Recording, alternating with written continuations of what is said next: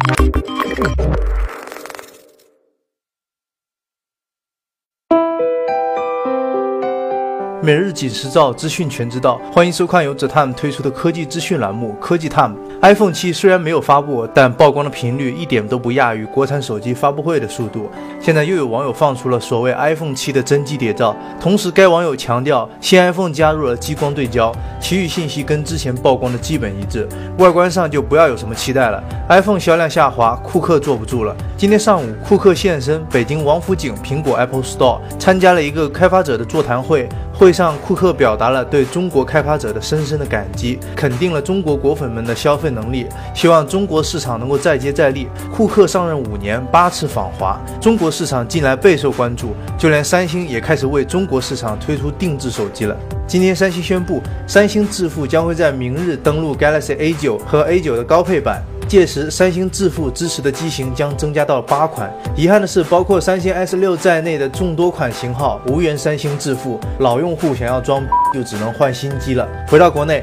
昨天我们报道了有关华为笔记本 MateBook 的国行版的信息，现在网上曝光了 MateBook 的宣传海报。华为预计将在本月二十六日公布国行版 MateBook 的消息，而正式发售的时间会在六月初。现在的华为 PC 和手机都有了，水陆两栖都齐全了。目前国内大部分厂商都还在一门心思的做机。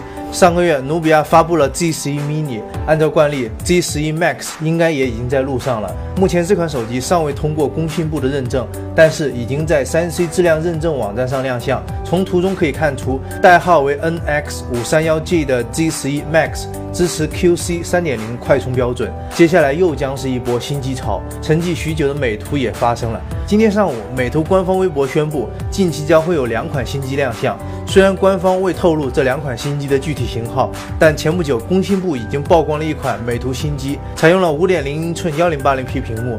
其中最引人注目的，应该就是那个神似 iPhone 的 Home 键。库克现在就在中国，你这么明目张胆的抄袭，不怕查水表吗？除了美图，还有一个手机行业的乱入者就是格力。令人意外的是，在昨天的董明珠公开课上，格力手机二代就这样悄无声息地发布了。外观和之前曝光的一样，采用了金属机身，支持正面的指纹识别，配备了六英寸二 K 屏幕，搭载了骁龙八二零处理器，售价为三千三百元。六月一日正式发售。